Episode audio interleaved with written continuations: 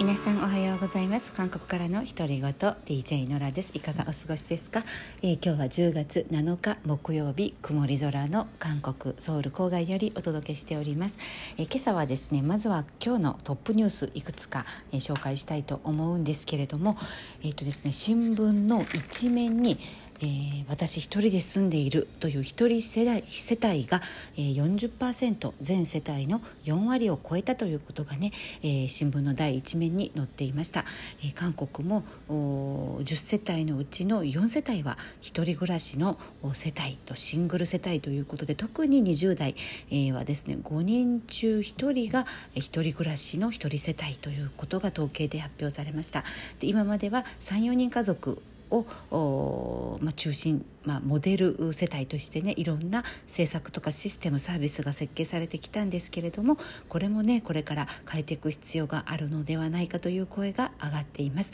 えー、本当に私の周りでも20代30代の非婚者非婚主義者の友人がたくさんいらっしゃいます。未婚って最近言わないんですね、えー、非婚者非婚主義者なんですという言葉を堂々と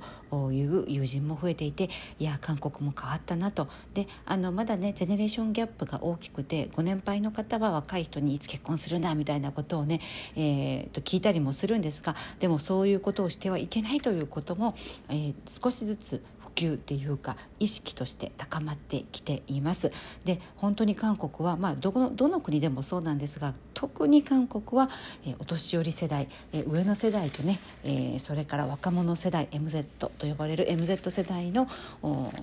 感覚が本当に大きく離れているなというふうにギャップを感じます。でもう一つ今日のニュースで,、えーとですね、これアパート価格の、ね、話題なんですけれども今月9月に集計されたソウルの平均アパート価格アパートっていうのは、まあ、日本でいうとマンションですね不動産価格、まあ、首都圏ではアパート暮らしが皆さんの夢韓国では夢であるし一般的なんですね。でアパートの平均価格ソウルの場合えなんとなんと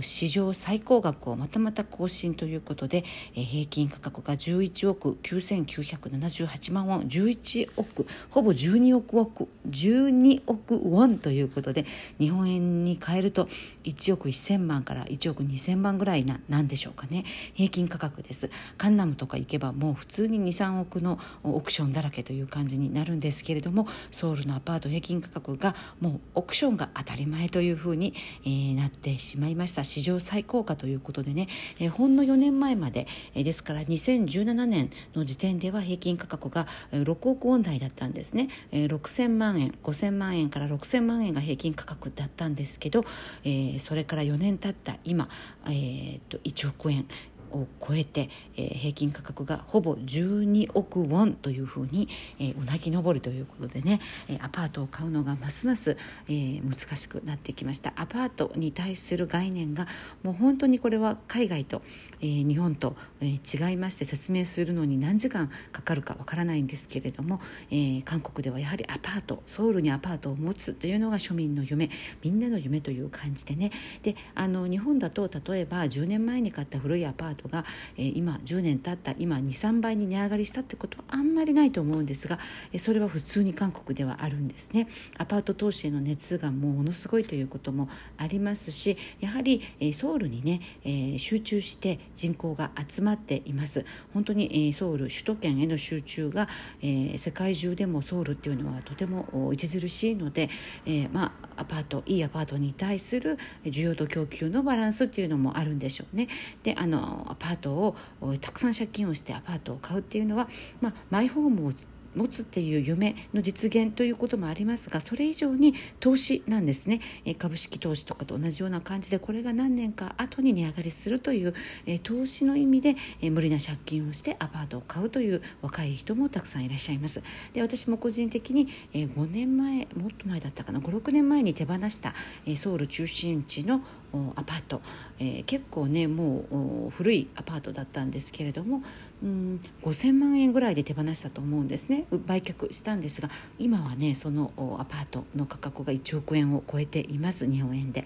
で、まあ、ちょっとねもうちょっと持っておけばよかったかなと、まあ、後悔もするんですけれどもその後悔というよりはこの不動産価格の高騰はちょっとと異常だなちょっと尋常じゃないなというね、えー、心配にもなってきます。その他の物価も、えー、連続的にずっと上がっています。物価上昇率もそれからガソリン価格とかもね、えー、意外と住んでみると物価の高さにびっくりされる、えー、日本の友人がたくさんいらっしゃいます。はい、えー、アパート価格不動産投資についてはまた別途ねお話ししたいと思うんですが今日のメインテーマはですねオックスフォードイギリスの由緒あるオックスフォード英語辞典に韓国語がさらに26個追加されたということがニュースになっていました。すでにオックスフォード英語辞典にえー、韓国語が、えー、そのままね、えー、載っている韓国例えばキムチとかでしょうね、えー、100個近くあるらしいんですけれどもさらに、えー、あ26個追加されて今現在100個近くになったということがニュースになっています。日本だと多分日本語だったら寿司とか天ぷらとかなんでしょうかね。で新たに26個追加された韓国語はどんな韓国語なのかと言いますと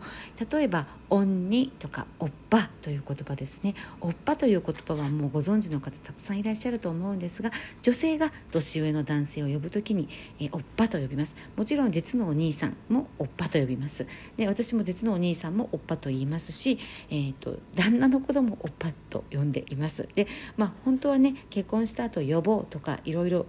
チャギヤとか呼び方があるんですけれども恋愛時代の呼び方おっぱがそのままね結婚後も続いているというカップルは意外と多いかもしれません。年下の女性が年上の男性を呼ぶのがおっぱ。ですから好きな芸能人とか歌手をおっぱおっぱとね、えファンの方たちが呼ぶ文化もありますよね。ドラマの中でもたくさん出てくる、え言葉なので、えおっぱという言葉はねもうご存知だという方がいらっしゃるかと思います。で逆にえー、っとおっぱで男性が年上の男性を呼ぶ時同じ兄さんって呼ぶにしても女性が呼ぶのか男性が呼ぶのかで、えー、故障が変わってきます。で男性が年上の兄さんを呼ぶ時はヒョン。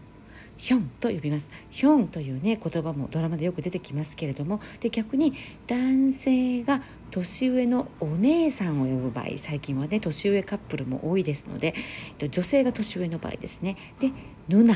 ヌナと呼びます。私もね年下の男性からヌナと呼ばれるとなんだかもう嬉しくてほんわりした気分になるんですけれどもとっても好きな、えー、故障ですね。温かい、えー、愛のこもった呼び方です。もちろん実のお姉さん、えー、兄弟姉妹の間実のお姉さんにもヌナと呼びます。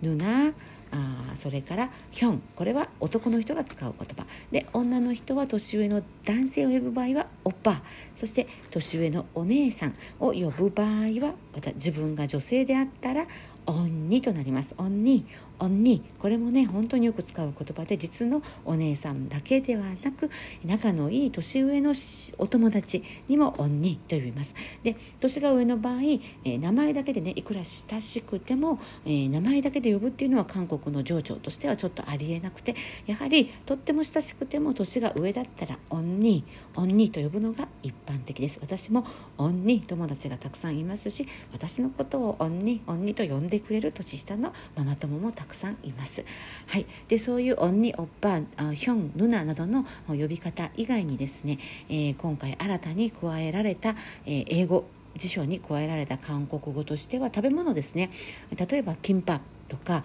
えー、キンパ海苔巻きのことですね。たまにキムパキンパとカタカナで書かれるんですが最後に実は口を閉じる P の発音があります。あキンパ。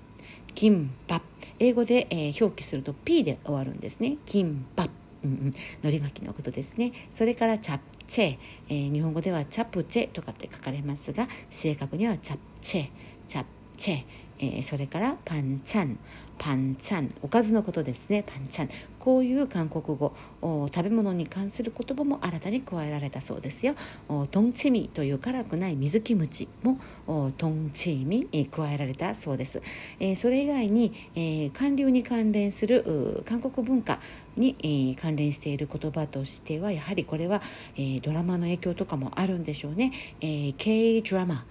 K ドラマ K ドラマという言葉が新語として新たに登録され韓流韓流のことですね。韓流もそのまま韓流という発音韓国語発音のまま、えー、登録されたそうです。あとですね面白いのはこれは韓国カルチャーをご存知の方は、えー、知っているかと思うんですけれどもモッパン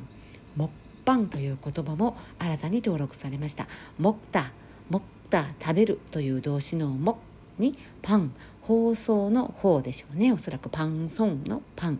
合わせてもパン食べる放送のことでこれがどのように、えー、オックスフォードの辞書で解釈されたかというとモッパンとはオンラインの視聴者と対話を交わしながら、えー、かなりの量のすごい量の食べ物を食べる人たちのリアル放送というふうに、えー、解釈されています。モッパン。日本では何て言うのかなこれモッパン。韓国ではもう本当に YouTube でねモッパンが大人気です。それから定番という言葉もよく聞いたことがあると思い思うんですが大当たりとかっていう意味の以外にもね、えー、ここオックスフォード辞典では偶然発見した価値のあるものを表す名詞あるいは情熱的熱情的な賛成を意味する簡単詞。うん、なるほどという感じなんですけれどもなんかびっくりしたりする時も大当たりだけではなくてなんかいいねみたいな感じ。